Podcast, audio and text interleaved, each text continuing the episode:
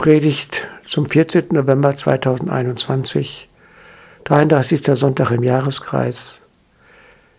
Abriss der Tradition. Liebe Schwestern und Brüder, der Allerheiligen-Tag war in diesem Jahr ein wunderschöner sonniger Herbsttag. Viele Menschen waren auf den Friedhöfen, standen an den Gräbern ihrer Angehörigen.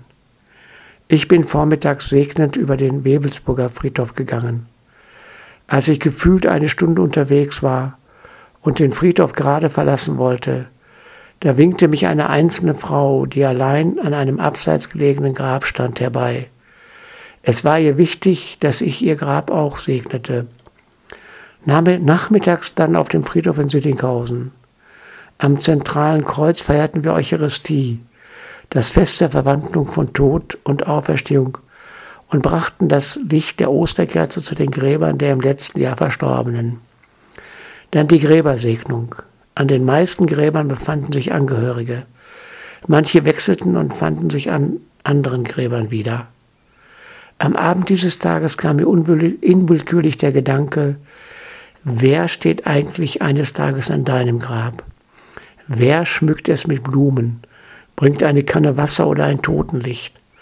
Viele Menschen stellen sich heute diese Frage und sagen, ich will meine Nachkommen nicht mit der Grabpflege zur Last fallen. Sie kaufen sich deshalb einen Platz unter einem Baum im Friedwald oder im anonymen Gräberfeld.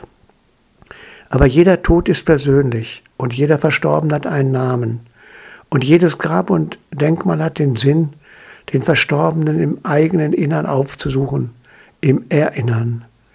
Denn, so sagt Rilke, hat der Verstorbene dort einen Platz, dann lebt er für ewig fort. Der Verhaltensforscher Konrad Lorenz hat den sogenannten Abriss der Tradition eine der Todsünden der zivilisierten Menschheit genannt. Werden die Verstorbenen vergessen, dann heißt das, sie sterben einen zweiten Tod. Und mir fehlt der Brunnen der Tradition, aus dem ich schöpfen kann. Viele sagen, ob einer nach dem Tod an mich denkt oder nicht, das ist mir doch egal. Das merke ich ja sowieso nicht mehr. Wirklich nicht? Woher wissen Sie denn, dass die Verstorbenen in ihrer Welt die Beziehung zu uns Lebenden nicht auch suchen, um uns zu helfen? Ich fand es schön, dass mich bei meinem Gang über den Friedhof vier Messdiener begleitet haben. Damit wird deutlich, dass wir die junge Generation auch in diese Tradition stellen. Denn Konrad Lorenz sagt, dass dieser Abriss der Tradition besonders für die kommende Generation zutrifft. Denn der Nobelpreisträger Lorenz sagte bereits 1973, dass einer Menschheit, die nicht mehr in der Folge von Generationen denkt, auch das Schicksal der künftigen Generation egal ist. Es ist egal, wie Menschen nach mir leben. Und dann kommt es so Lorenz zu einer der nächsten Todsünden der zivilisierten Menschheit, der Verwüstung des Lebensraumes Erde. Und da sind wir heute mittendrin. Wir spüren überall die Ratlosigkeit, weil wir den Propheten von vor 50 Jahren nicht zugehört haben.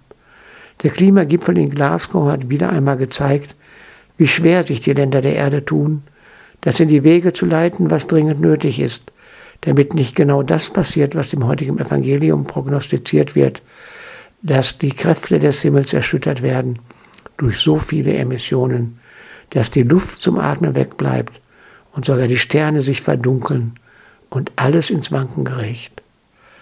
Der Niederländer Timmermans, einer der Leiter des Gipfels, hat am Freitag ein Handybild von seinem Enkelkind gezeigt und gesagt, wenn wir jetzt nicht handeln, dann werden unsere Enkel auch in Europa nicht mehr genug Wasser und Nahrung haben. Immerhin hat das Erzbistum Paderborn einen Klimaschutzmanager eingestellt, der dafür sorgen soll, dass in den Kirchengemeinden ressourcenorientiert gearbeitet wird.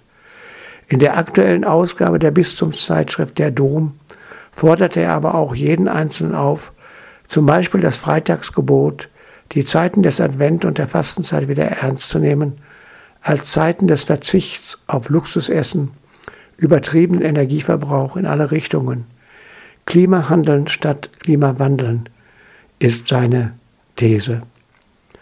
Als im Jahre 1859 in London die Themse zu Kloake geworden war, brach eine entsetzliche Cholera-Epidemie aus, die 15.000 Menschen das Leben kostete. Damals erkannte man zum ersten Mal, dass die menschenverursachte Verschmutzung des Wassers und der Luft sich schrecklich rächen konnte. Damals dichtete der anglikanische Chorleiter das Lied Abide with Me, das bis heute bei jeder englischen Beerdigung gespielt wird, von Prinz Philipp bis zum Bettler. Bleib bei mir. Schnell schon spricht der Abend an. Die Dunkelheit vertieft sich. Herr, bleib bei mir. Wenn andere mir keinen Trost spenden können und Unbehagen sich einschlägt, so bist du doch die Hilfe der Hilflosen. Ach, bleib bei mir.